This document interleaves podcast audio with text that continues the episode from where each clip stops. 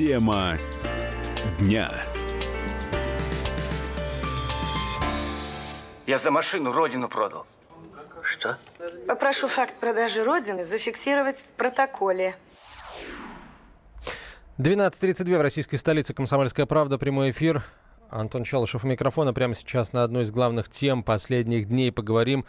А, дело в том, что а, разворачивается достаточно серьезный скандал Речь идет об обысках, которые Федеральная служба безопасности провела в Центральном научно-исследовательском институте машиностроения, одно из важнейших предприятий оборонно-промышленного комплекса.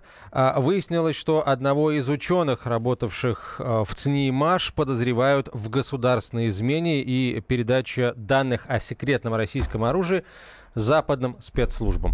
А в нашей студии военный обозреватель «Комсомольской правды» Виктор Баранец. Виктор Николаевич, здравствуйте. Добрый день. А скажите, пожалуйста, какие сведения могли попасть в руки иностранных спецслужб? Ну вот судя по тому, кого арестовали и э, к каким годам относят, э, затребовали, скажем, ФСБ документацию, не просто затребовали, а просто взяли ее.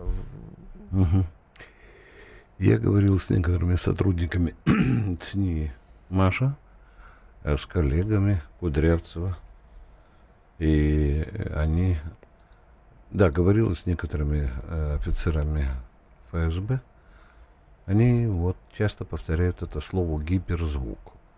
Я э, спросил у них, какими проблемами занимался Кудрявцев.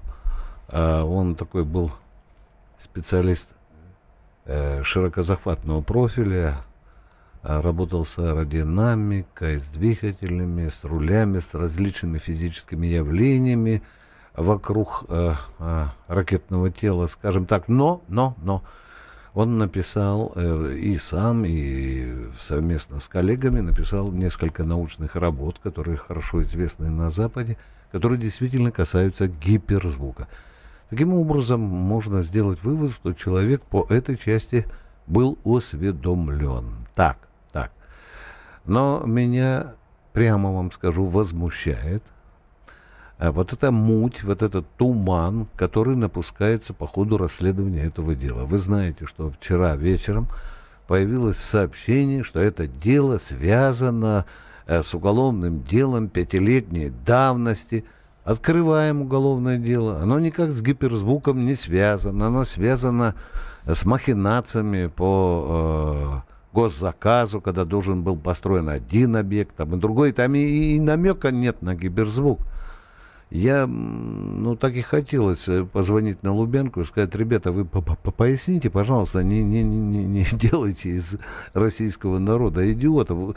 И если не хотите врать, лучше молчите. А если уже что-то сказали, ну скажите совершенно ясную, четкую вещь. Я понимаю, что не все скажешь, да? Но зачем тогда вообще эту информацию выпустили? Почему-то мы они из э, пресс-службы узнали о том, что Кудрявцев чалится в, в Лефортово, узнали от человека, который там ему ездил, какой-то правозащитник, левый, правый, я не, я не знаю. В общем-то, здесь и проблема об объективности информирования российского общества по этому громкому уголовному делу. Э, качество этого информирования серьезнейшим образом хромает. Э, тем более, что вы понимаете, что люди, которые работают рядом с Кудрявцевым, они, у них расписка, у них серьезные допуски, да, э, офицеры Федеральной службы безопасности самостоятельно комментировать вопросы не могут, э, потому что они не облачены таким правом, не обличены таким правом. Но тогда мы ждем сообщений от пресс-службы. Это, это чрезвычайно важно. Вы же помните дело Сердюкова-Васильева? Да? Там же информацию приходилось добывать по пылинке и только каким-то левым способом, благодаря своим знакомым там, или читателям «Комсомольской правды», которые были, были в проблеме. Это еще один урок вот наших дел. Но, тем не менее, я задал центральный вопрос, что он слил. Если слил, конечно, осторожненько скажем, и смогут ли воспользоваться. Вот сейчас этим и занимается Федеральная служба безопасности. Будем ждать от нее информацию. Но в любом случае я получил ответ, который меня сильно омрачил. Э, потому что э, если будут слиты э, алгоритмы полета наших гиперзвуковых изделий, А, а сейчас ни один американский компьютер не способен рассчитать э, траекторию полета, потому что она бешеная. Вот вы знаете броуновское движение. Да. Вот представьте да. себе одну из этих молекул, которая так вот лихорадочно э, рыскает по пространству, да, и, и компьютер тут совершенно бесполезен. И если американцам или там другим натовцам достанутся алгоритмы, формулы, схемы и так далее, то, естественно, противоядие уже м, удастся создать легче. Легче. Ну, мне сказали, что, э, допустим, э, есть легендарный двигатель РД-180, которым американцы уже долго-долго пользуются. Мы им передали всю технологическую документацию, а до сих пор не могут сделать.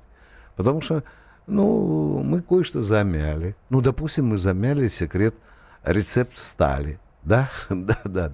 А рецепт горючего, это вы сами, американцы, до сих пор не могут. Там вот Маккейн рвал и металл, он говорил, надо отказываться. Ну что же, американцы пришли, сказали, нет, никакие санкции, русский двигатель нам подойдет, нам подойдет. Ну, вот они до сих пор и пользуются, несмотря на санкции. Мы могли бы запросто сейчас э, зарубить, но, правда, не устойку.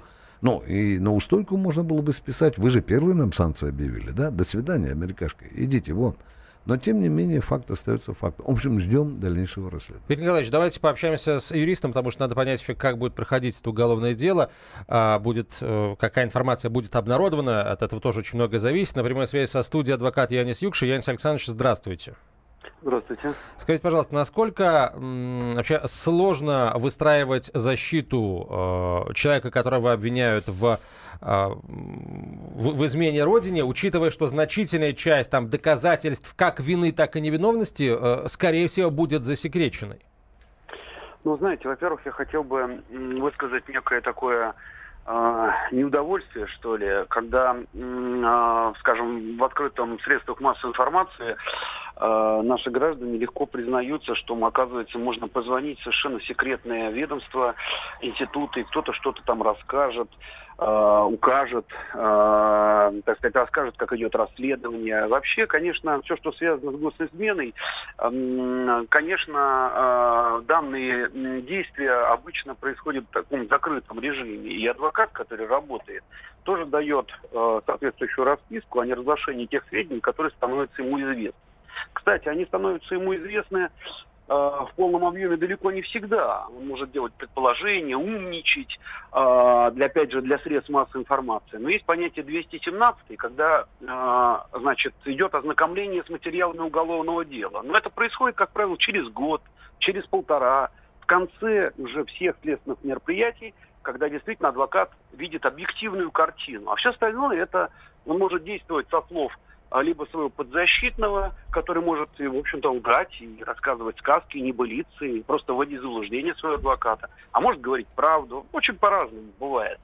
А, меня, а, конечно, неприятная история абсолютно, и она неприятна хотя бы в том, что э, на сегодняшний день э, все, что связано с государственной изменой, как-то вот э, в Советском Союзе это все было хорошо отлажено, а сейчас как-то мы стыдливо опускаем глаза и опять говорят, наверное, что-то там напутали наши спецслужбы. И, э, так сказать, к сожалению, глубокому, многие действительно секреты, они, э, у, у, говорится, уплывают под бравурными криками э, либерального сообщества, так или иначе, прикрывая это разграбление России, а, в итоге приводя, как говорится, неприятным последствиям для всей страны. Янис Александрович, Оно, вот вам как специалисту да. вот какой вопрос хочется задать, времени очень мало. Если все-таки Федеральная служба безопасности э, арест осуществила и информация да. в СМИ просочилась, то, да. ну вот, опять же, по опыту, по практике по юридической, там есть что-то, скорее всего, или все-таки есть возможность, что там обвинения ложные и так далее?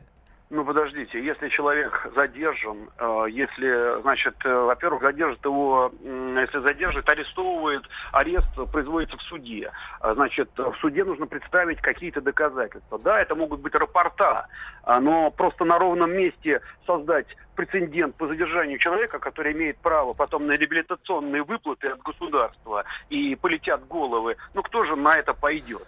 Поэтому почти уверен, что э, спецслужбы, которые работают, наверняка эту э, как бы операцию проводили, продумывали, и наверняка э, с большой долей вероятности можно сказать, что, конечно, э, информация имеется, и данные для возбуждение уголовного дела, его расследование тоже. Спасибо большое, Янис Александрович. Янис Юкша был на прямой связи со студией. Федор Николаевич, а к вам у меня вот какой вопрос. ЦНИ и МАШ — это э, предприятие режимное. Там наверняка есть э, собственная служба безопасности. Да, да.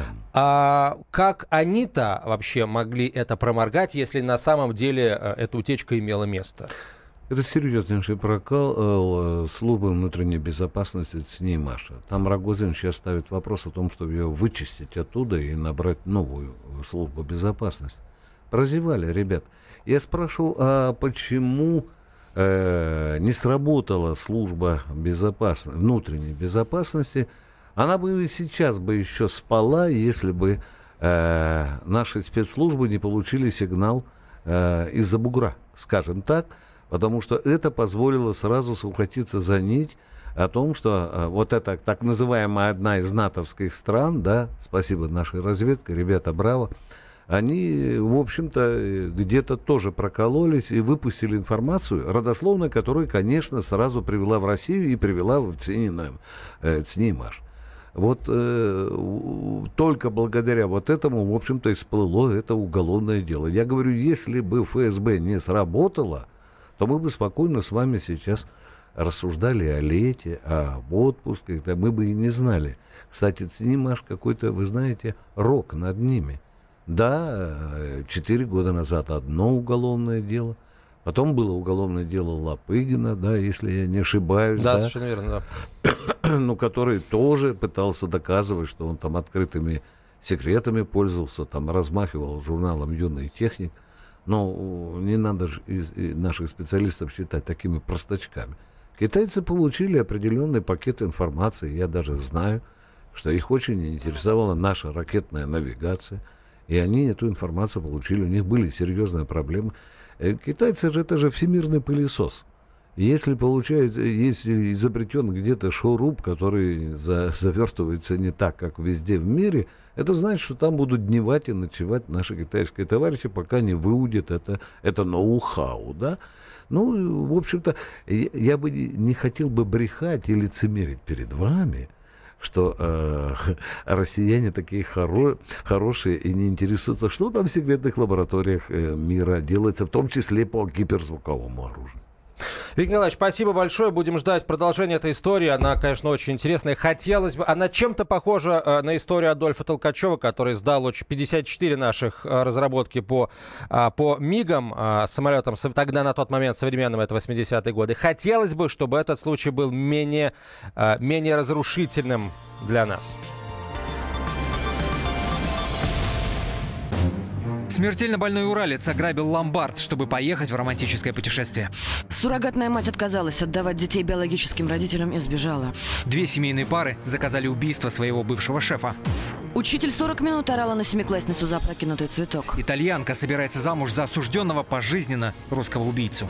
Никакой политики, никакой экономики. У нас особый случай. Только человеческие истории, которые никого не оставят равнодушными. В студии Екатерина Белых и Антон Арасланов. Слушайте по будням с 12 часов по московскому времени.